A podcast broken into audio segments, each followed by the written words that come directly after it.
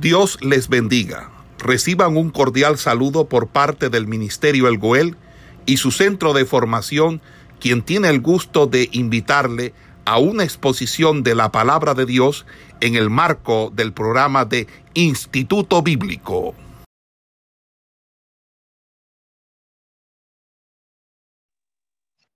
Bien, mis amados hermanos, este, eh, estuvimos analizando allí el capítulo 9, ¿verdad? Donde eh, se está describiendo eh, el, toque de las, el toque de las trompetas. Y estuvimos analizando allí eh, cuando el sexto ángel toca la trompeta, desata cuatro ángeles que están atados junto al gran río Éufrates y dice que fueron desatados cuatro ángeles que estaban preparados para la hora diez mes y fin a fin de matar a la tercera parte de los hombres. Entonces, después de la plaga de la langosta, ahora eh, que destruye gran cantidad de personas, este, ahora aquí eh, estuvimos analizando, ¿verdad? Que se desatan cuatro ángeles que estaban preparados para la hora, mes, año y fin, a fin de matar a la persona, la tercera parte de los hombres. Y dice que estaban junto al gran río, atado junto al gran río Éufrates.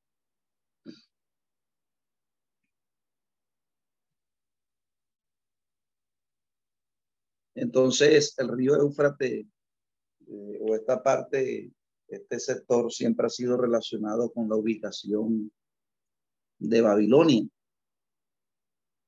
Se dice que en esta parte geográfica donde está ubicado Babilonia, es donde eh, el hombre había ingerido en pecado por primera vez,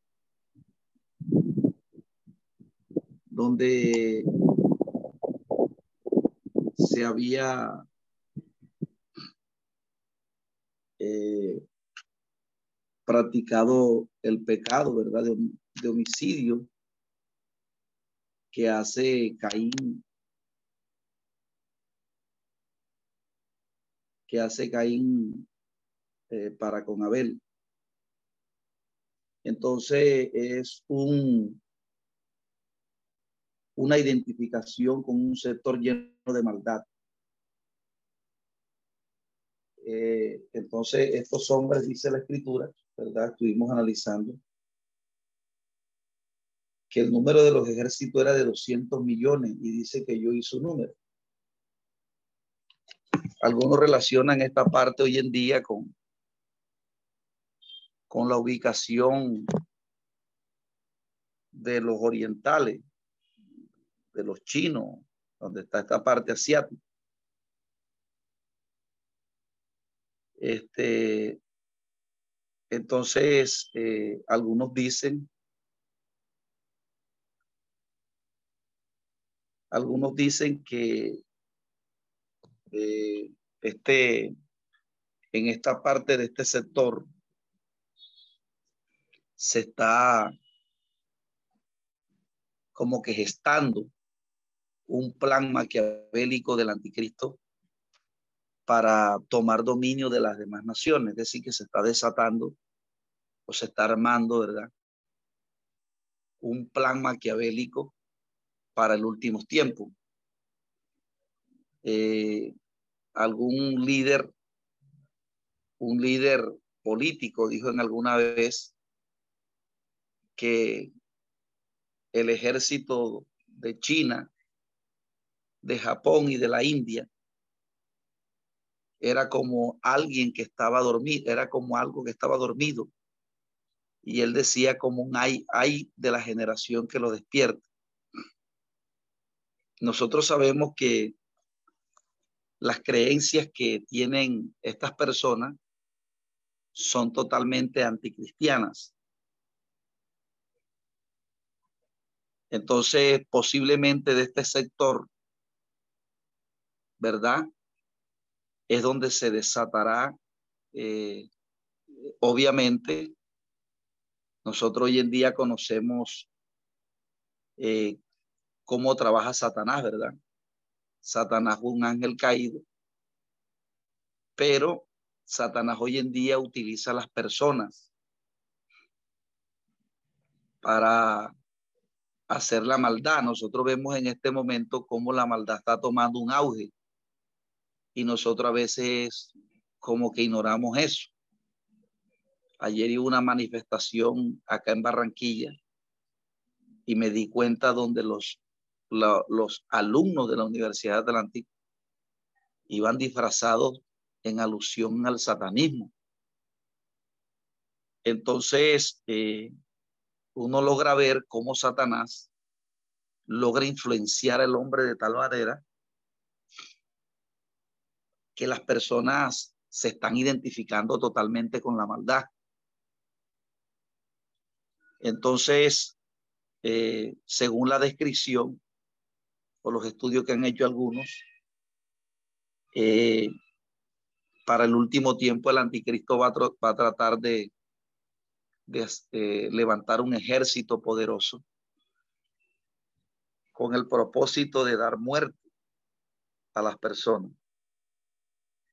Entonces, el que se levanten estos cuatro ángeles que están allí atados, indica que la influencia de la maldad, indica que, el, que, el, que la que las personas van a ser totalmente poseídas por Satanás. Y uno no se imagina un ejército como el de Hitler, ¿verdad? Porque los nazis eran personas que estaban totalmente influenciadas por Satanás. Yo me imagino que cuando esos hombres, el otro día estaba viendo un documental donde alguien que perteneció a los nazis era un anciano como de noventa y pico de años. Y lo entrevistaron y él lloraba y decía que ellos no lograron entender cómo se dejaron engañar por Hitler. Entonces, ese es el poder del engaño. Como una persona para poder matar, para hacer toda esa maldad que hicieron los nazis, eran personas que tenían que estar totalmente influenciadas por Satanás. Algunos dicen, bueno, que los, demonios literalmente eh, van a hacer su aparición. Pero si uno comienza a analizar, ¿verdad? Que hoy en día Satanás está suelto, pero Satanás es espiritual, nosotros no lo podemos ver, pero él logra influenciar a la gente para hacer la maldad. Satanás está haciendo un trabajo para que los hombres pierdan el carácter de Dios, inclusive lo está haciendo con cristianos. Porque nosotros eh, sabemos que Satanás está trabajando en el mundo para llevar a que el hombre, a el hombre se crea que es mujer y a la mujer que la mujer se crea que es hombre. Entonces, que los hombres logren obtener dinero a como de lugar. Entonces, eh, a que la gente pueda tener poder, pero no el poder de Dios, sino el poder de las tinieblas. Entonces, mientras que Satanás hace un trabajo en el mundo para corromper a la humanidad, en la iglesia también lo está haciendo. Nosotros sabemos que la Biblia nos llama a vivir eh, la vida en el Espíritu. De hecho, la Biblia dice que ninguna condenación hay para los que están en Cristo Jesús. Y dice los que no andan conforme a la carne. Sino, entonces, ninguna condenación hay para los que están en Cristo Jesús. Dice los que no andan conforme a la carne. Sino conforme al Espíritu. Entonces, usted puede analizar ese contraste que, que dice Romanos 8.1 entre la carne y el espíritu. Y en Gálatas Pablo dice, andad en el espíritu y no satisfagáis los deseos de la carne. Entonces él después describe qué son los designios de la carne y después describe qué es vivir en el espíritu. Entonces hay unos frutos, ¿verdad? Que son adulterio, fornicación, ira, contienda, disensiones, pleitos, orgías. Entonces usted está viendo que hoy en día la gente adultera, no adultera, no fornica, no salen de los pecados sexuales, pero sí están contendiendo, si hay distensiones, si hay pleito. Inclusive hay orgías porque eh, el pecado sexual está entrando en las iglesias de una manera impresionante. Porque si se deja entrar la contienda, el pleito, lo más, lo más probable es que vengan el resto de pecados. Entonces, Satanás, amados hermanos, logra influenciar el hombre para que haga la maldad. Entonces, mientras en el mundo lo está haciendo y llevando a las personas que pierdan totalmente, ¿verdad? El orden, porque Daniel dice que el anticristo cambiaría el orden de los tiempos. Entonces, cambiar el orden de los tiempos es cuando dice eh, Daniel capítulo 11, que habla del anticristo, dice que él intentará cambiar el orden de los tiempos.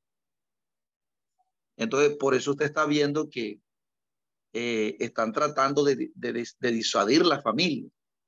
Entonces, de decir que no solamente es que una familia puede ser conformada por un hombre y una mujer, sino que también puede ser conformado por dos hombres del mismo sexo.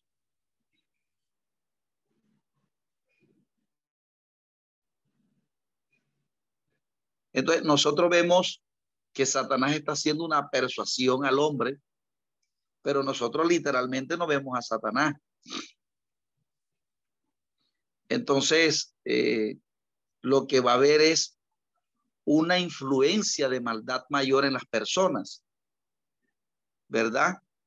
Entonces, eh, eh, y es tanta la influencia de la maldad que dice aquí la escritura que Juan vio en la visión los caballos y sus jinetes, los cuales tenían corazas de fuego, de zafiro y de azufre, y los, y, las, y los caballos y las cabezas de los caballos eran como cabezas de leones y de boca que salía fuego y humo y azufre.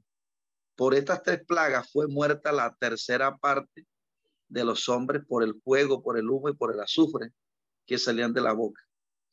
Pues el poder de los caballos estaba en su boca y en sus colas, porque sus colas semejantes a serpientes tenían cabeza y con ellas dañaban. Los, y los otros hombres que no fueron muertos por estas plagas, ni aún así se arrepintieron de sus obras, ni dejaron a los demonios, ni a las imágenes de plata, ni de bronce, ni de piedra, ni de madera, las cuales no, las que las cuales no pueden venir ni oír.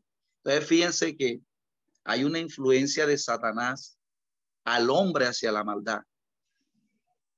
Mientras que a nosotros nos quiere hacer que hagamos los designios de la carne, que es lo que está pasando hoy en día, porque la Biblia dice que ninguna condenación hay para los que están en Cristo Jesús, dice los que no andan conforme a la carne. Entonces, la gente está en la iglesia, nos vestimos como cristianos, pero la gente no logra vencer los designios de la carne. Entonces la gente piensa que el designio de la carne nada más es el adulterio y la fornicación.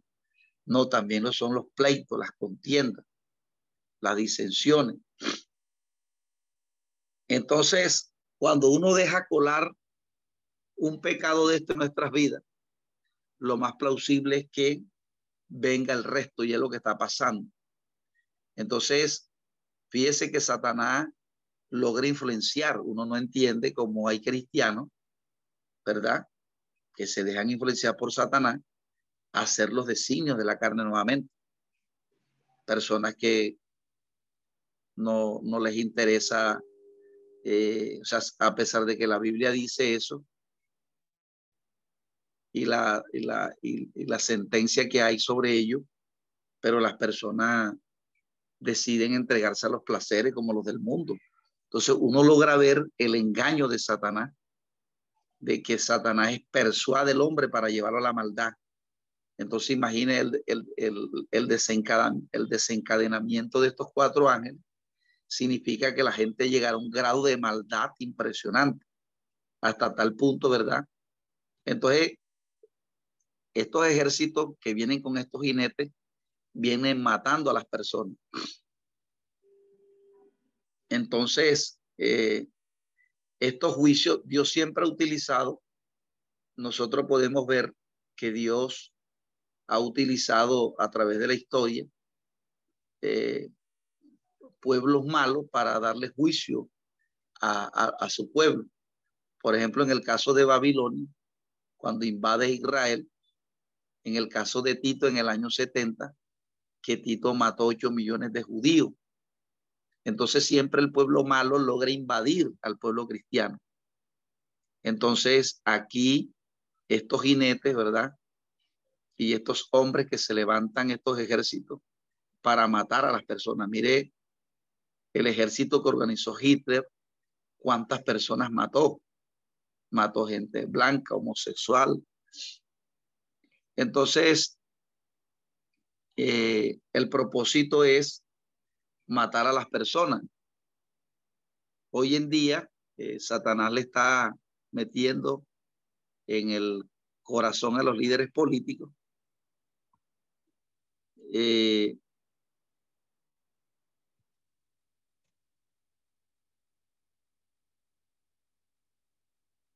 eh, con el propósito de reducir la población, porque ellos consideran que hay un recalentamiento global y que si ellos no ponen fin eh, al consumo, al consumismo, entonces ellos están tratando de reducir la población. Entonces Satanás les ha metido ese engaño, entonces ellos dicen si no hacen algo, dice el presidente que estaba diciendo el, el líder, uno de los líderes de la ONU, si no hacen algo. Entonces el algo es como que reducir la población. Entonces, eh, eh, estos eh, hombres, ¿verdad? Estos, estos acontecimientos están sucediendo a la mitad de la semana, porque ya Apocalipsis 9 está ubicado en, en, en la parte final de la semana. Recuerde que son tres años y medio y después tres años y medio más. Entonces, el gran desencadenamiento de la maldad se va a desencadenar en los tres años y medio faltantes. Entonces, allí eh, estos juicios son enviados donde estos hombres comienzan a dar muerte a las personas, pero siempre que hay un juicio, Dios espera que las personas puedan tomar eh, una actitud de arrepentimiento frente a Él y de reconocimiento ante Dios pero a pesar de estas plagas que surgen, que ellos logran contemplar que hay muerte y destrucción, ellos logran tener una postura todavía de hostilidad frente al Señor. Recuerde que hostilidad es cuando usted discrepa con alguien, rechaza a alguien, que usted no le quiere hablar, que usted tiene una animalversión con él. Entonces, así Satanás logra poner al hombre con el Señor y los juicios traen como propósito no solamente darle muerte a esas personas que se han declarado enemigas del Señor, y sino además que eh, las personas que quedan vivas tienen una actitud de arrepentimiento, no tienen una actitud de arrepentimiento frente a Dios. Entonces estuvimos diciendo, ¿verdad? Que al igual que en el capítulo 7, con el desencadenamiento de los siete sellos del capítulo 6 al 7 había un preludio o un paréntesis donde el escritor, en este caso Juan, en medio de, la, de, esos juicios, eh, en ese paréntesis que hace, relata dos acontecimientos que son benéficos, ¿verdad? Como por ejemplo estuvimos analizando allá el sello de los 144 mil y la multitud que aparece en Apocalipsis 7.9, aquí de igual manera se abre un paréntesis del, del, de la, de la, del toque de la otra trompeta. Entonces, eh,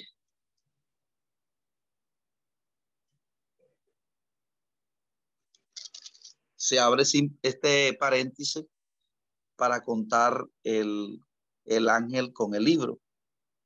Entonces dice que vio descender del cielo otro ángel fuerte, envuelto en una nube, con el, con el arco iris sobre su cabeza. Y su rostro era como sol, y sus pies como columnas de fuego. Entonces la expresión como hemos visto que es un símil, ¿verdad? Entonces él está tratando de describir al ángel en la experiencia que está teniendo.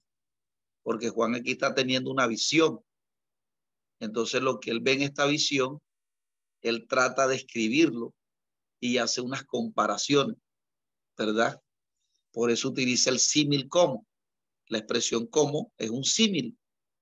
Y los símiles sirven para descripción de objetos que no podemos ver. Por ejemplo, cuando hay personas que han tenido experiencias, ¿verdad? Y ven algo que de pronto a quienes se los están contando no lo han visto literalmente. Y la persona que lo contempló logra hacer una comparación. Imagínate que eras como un abanico. Ya tuviste un abanico, así era lo que yo estaba viendo. Pero no significa necesariamente que era un abanico, sino que es una comparación. Eso es lo que eh, los libros eh, indican. Y esto es importante porque a veces la gente eh, no logra diferenciar, ¿verdad? Y, es la misma estoy, que hemos dicho, ¿verdad? Acerca de el error que se comete cuando Juan en el capítulo relata el bautismo de Jesús, Juan utiliza estos mismos, eh, Juan utiliza estos mismos, este mismo recurso literario. Juan dice, y vi descender del cielo como una paloma. Entonces fíjese que la gente no logra, este, sino que afirma, es una paloma, y no está diciendo que es, está diciendo que era como. Entonces, eh, y, no está haciendo referencia al animal, sino que está haciendo referencia, es como cuando una paloma vuela y viene y, va en, en descenso. Pero fíjese que la gente interpreta ya literal y da las afirmaciones.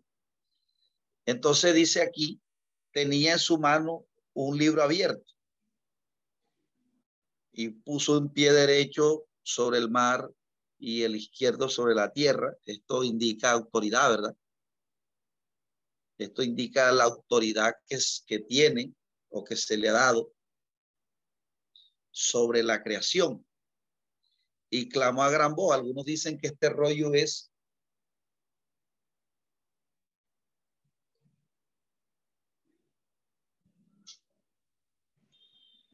Algunos dicen que este libro es el mismo que aparece en 5.1, ¿verdad? Pero aquí se está haciendo referencia a un librito. Algunos dicen que es un papiro, un rollo pequeño, y que el ángel tenía este librito en la mano y dice que clama a gran voz como ruge un león. O sea, una voz fuerte, potente. Pero no solamente el león transmite eh, eh, un sonido fuerte, sino que también el sonido, cuando un león ruge, eh, también transmite como temor a quien le escucha, como señal de, de, una de las características del león, ¿verdad? Es que cuando él ruge, trata de atemorizar, indicando que tiene autoridad sobre el resto de, los animales. Entonces, eh, también dice aquí que este ángel se compara, que clama con voz fuerte como león. Entonces dice que cuando clamó, siete truenos emitieron sus voces. Y cuando los siete truenos emitieron sus, sus voces, yo iba a escribir, pero hay una voz del cielo que me decía, sella las cosas, sella las cosas que los siete truenos han dicho y no las escribas. Entonces no se dice qué fue lo que dijeron o lo que escuchó cuando el sonido de los siete truenos, pero él tiene la indicación de que selle las cosas. Y sellar es como que no se diga. Y el ángel que vi sobre el pie sobre el mar y, y el ángel que vi en pie sobre el mar y sobre la tierra levantó su mano al cielo y juró por el que vive por los siglos de los siglos. Que creo que creó el cielo y las cosas que están en él y la tierra y las cosas que están en ella y el mar y todas las cosas que, que están en él. Que el tiempo no sería más, sino que en los días sino que en los días de la voz del, del séptimo ángel, cuando él comienza a tocar la trompeta, el misterio de Dios se consumará como él lo anunció a sus siervos los profetas. La voz que oí del cielo habló otra vez. Entonces aquí eh, está describiendo eh, él escucha la voz, ¿verdad? Eh, y el ángel da, dice que juró por el que vive por los siglos de los siglos y la tierra que estaban en él. Dice que, que el tiempo no sería más. Entonces, eh, y que el misterio de Dios sería consumado como él lo anunció a sus siervos. Entonces, este, se está transmitiendo un mensaje, ¿verdad? Que anuncia la nueva creación, donde se le va a dar, eh, eh, donde la, la, creación llena de maldad va a tener eh, un final y, se, y se está proclamando, se está proclamando el hecho de que el tiempo no exista más. Está hablando, ¿verdad?, de que el tiempo se toma ahora en la, en la creación que es temporal, pero que en la venidera o en el establecimiento del reino de Cristo sobre la tierra, el tiempo no será más, porque ya eh, entramos en un periodo de eternidad. Entonces, eh, y dice que el misterio de Dios se consumará como él lo anunció a sus siervos los profetas. Entonces, eh, es el, el, mensaje que da el ángel.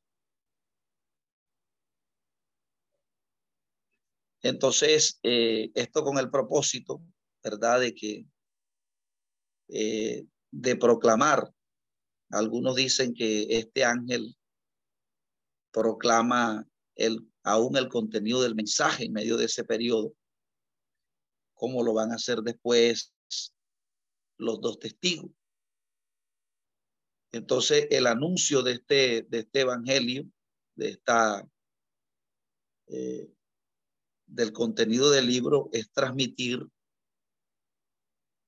el, el reinado de Cristo, es transmitir la idea del, del reino de Dios sobre la tierra con el propósito de que las personas que están allí despierten un interés en de pronto reconciliarse con el Señor, porque siempre Dios le abre la oportunidad al hombre que ha entrado en grados de maldad para que las personas puedan tener una actitud de, de humildad delante de Dios y una actitud de humillación delante de Dios, que eso es algo bien importante.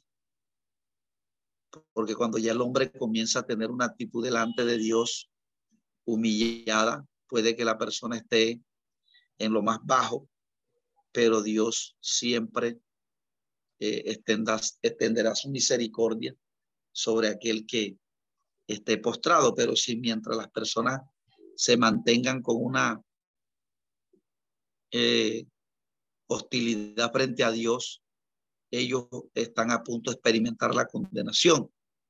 Entonces, acá en el capítulo anterior, eh, hay un, un, sello que se desata para matar a las personas. Y acá hay un libro, ¿verdad?, donde se anuncia el establecimiento del reino de Cristo para que las personas puedan mirar los dos eh, sufrimientos por un lado, muerte, tristeza, pero por otro lado eh, se pronuncia una victoria. Para que aún las personas que están con vida en ese momento se puedan decidir por Dios, porque ahí todavía hay esperanza. Y dice, la voz que oí del cielo habló otra vez conmigo y me dijo, ve y toma el librito que está abierto en la mano del ángel, que está sobre pie sobre el mar y sobre la tierra. Y fui al ángel diciendo que me diese el librito y me dijo, toma y cómelo y te amargará el vientre, pero tu boca, en tu boca será dulce como la miel. Entonces tomé el libro de la mano del ángel y lo comí y era dulce a mi boca como la miel. Pero cuando lo hube comido, eh, fue amargo en mi vientre. Y él me dijo, es necesario que profetice otra vez sobre muchos pueblos, naciones y lenguas. Entonces, eh, el profetizar el contenido del libro, ¿verdad? Eh, trae como consigo la idea de, de anunciarle, ¿verdad?, a las personas, porque la Biblia no solamente tiene parte dulce, también tiene partes amargas. Entonces, esa parte amarga hace referencia a toda la condenación que ella emite o la sentencia que ella emite, pero a quienes, a quienes, quienes decidan, ¿verdad? Poner por obra la Biblia, a ellos les será dulce. Pero quienes, eh, quienes, quienes eh, traten de, de desafiarla, entonces les causará amargura. Y yo creo que al momento de, leer la escritura, alguno bueno se relaciona también el hecho de que cuando la Biblia se lee, al principio parece dulce, pero cuando la Biblia se hace patente en uno, por ejemplo, la Biblia es fácil uno también leer una historia de un hombre que por ejemplo, cuando uno lee el, cuando uno lee la Biblia, ¿verdad? uno lee la historia, eso es algo maravilloso. Cuando David, por poner un ejemplo, eh, cuando volvieron de la guerra, dice que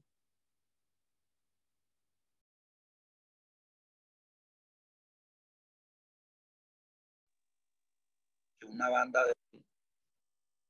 de hombres malos habían, habían llevado cautivas sus mujeres. Y dice que cuando ellos volvieron, todo el mundo estaba en amargura de alma. Y cuando uno está leyendo eso, esa trama,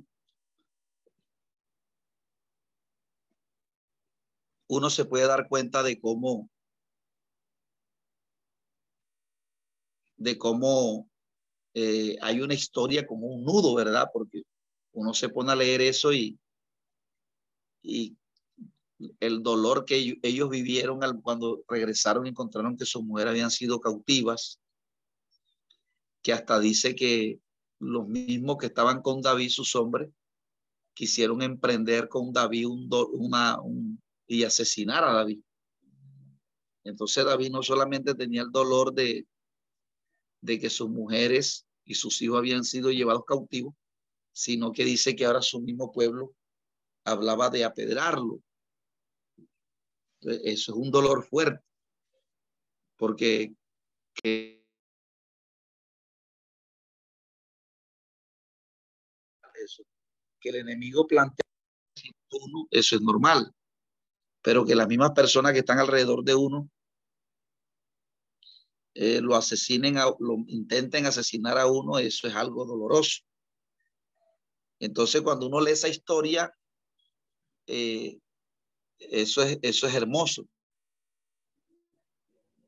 Y uno, todos nosotros conocemos el final que tuvo esa historia,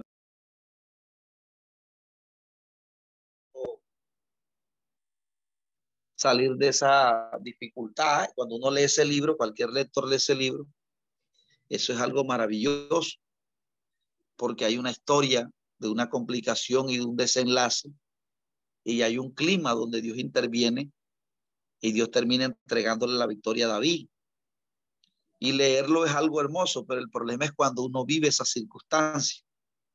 Porque cuando la, una de las diferencias que tiene la Biblia frente a todos los escritos que están secularmente es que la Biblia casi siempre nosotros tenemos que vivirla y cuando nosotros la vivimos, pues es allí donde hace referencia que se vuelve amarga.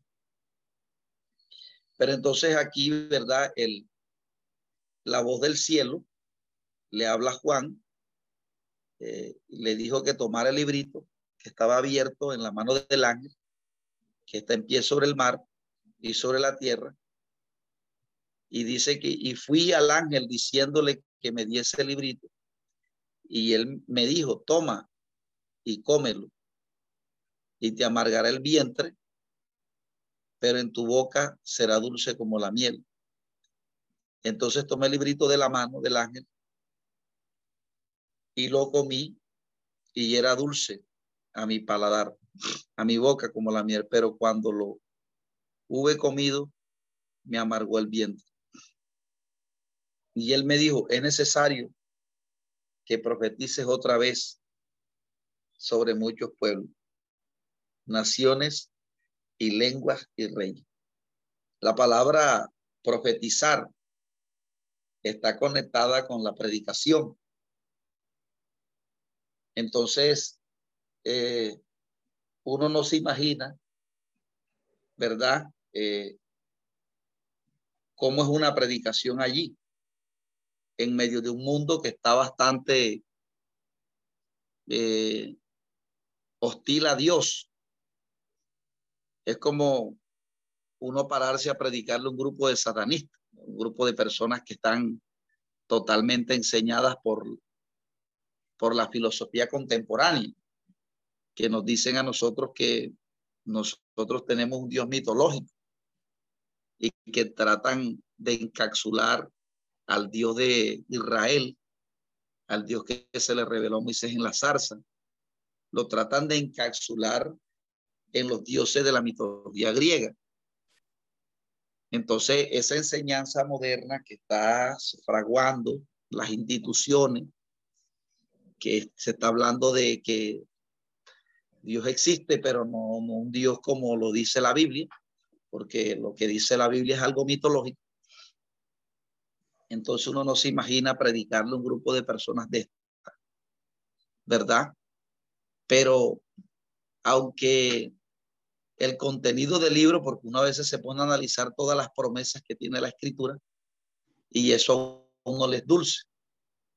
Pero cuando alguien, cuando se predica el evangelio, este contenido, entonces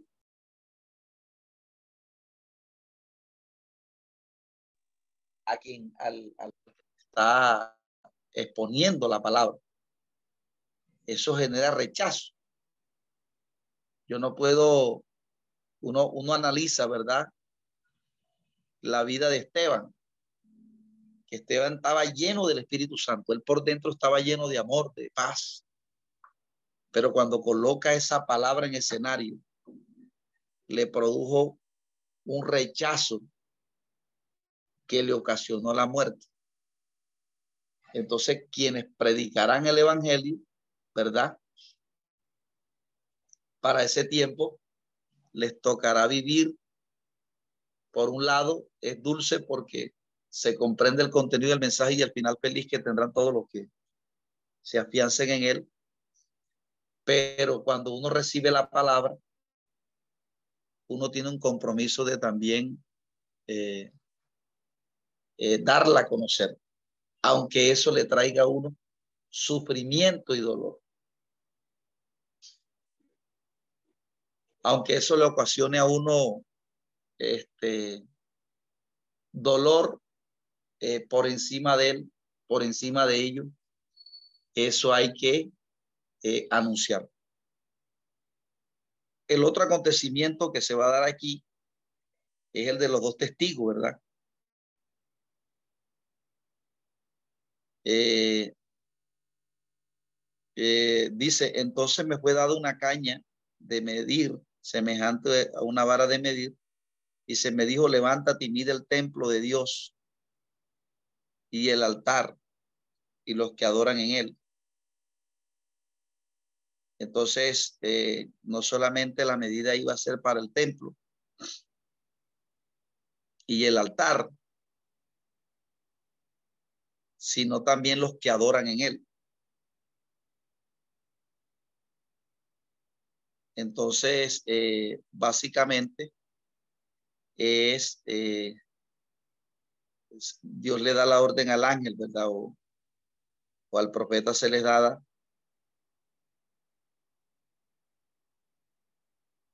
se les daba eh, la vara de medir y me dijo que midiera el templo de Dios y el altar y los que adoran en él. Dice, pero el patio que está fuera del templo, déjalo aparte. Entonces el templo que construyó este eh, eh, bueno, se me escapa el nombre ahora, este que construyó el segundo templo, porque entonces dice, eh, y no midas, y no lo midas, porque ha sido entregado a los gentiles y ellos hollarán la ciudad santa 42 meses. Entonces, eh, 42 eh, meses será hollada las, la, la, la ciudad santa, es decir, que los, el grupo, ¿verdad?, de maldad que se levanta sobre la faz de la tierra, o que los gentiles eh, logran tomar posesión, así como Babilonia un día tomó posesión de la ciudad santa, porque era imposible que un ejército enemigo entrara en la ciudad santa. Entonces aquí eh, se está anunciando de que Israel será tomado por los gentiles. El propio Israel, ¿verdad? Que ahorita mismo ellos volvieron a retomar ese territorio, pero nuevamente se les será quitado. Entonces, una vez los gentiles tengan el dominio, inclusive de Israel, eh, lo que significa el control total del dominio del anticristo sobre la tierra, entonces es ahí donde Dios enviará los dos testigos. Y dice que enviaré a mis dos testigos para que profeticen.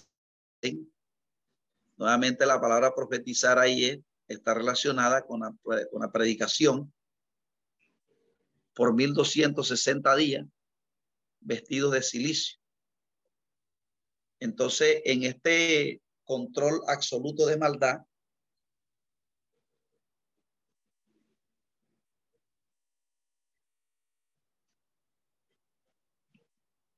se, se levantan eh, lo que la Biblia conoce como los dos testigos. O sea que en medio del desencadenamiento de, de las trompetas, de los juicios de Dios, eh, hay una esperanza todavía para los hombres que viven, Y es que Dios eh, levanta, o sea, el capítulo 11 está conectado con el capítulo 12. Porque el capítulo 11 cierra diciendo, Él me dijo, es necesario que profetice otra vez sobre muchos pueblos, naciones y lenguas. O sea, como que Dios dándole el mensaje todavía de salvación a las personas o dándole una oportunidad. Y aquí lo hacen los dos testigos. Ha habido muchos debates sobre, sobre eh, los dos testigos. Y para la próxima clase quiero que ustedes investiguen. Y vamos a preguntar quién creen ustedes que son los dos testigos. Entonces, investiguenlo y vamos a tratar de,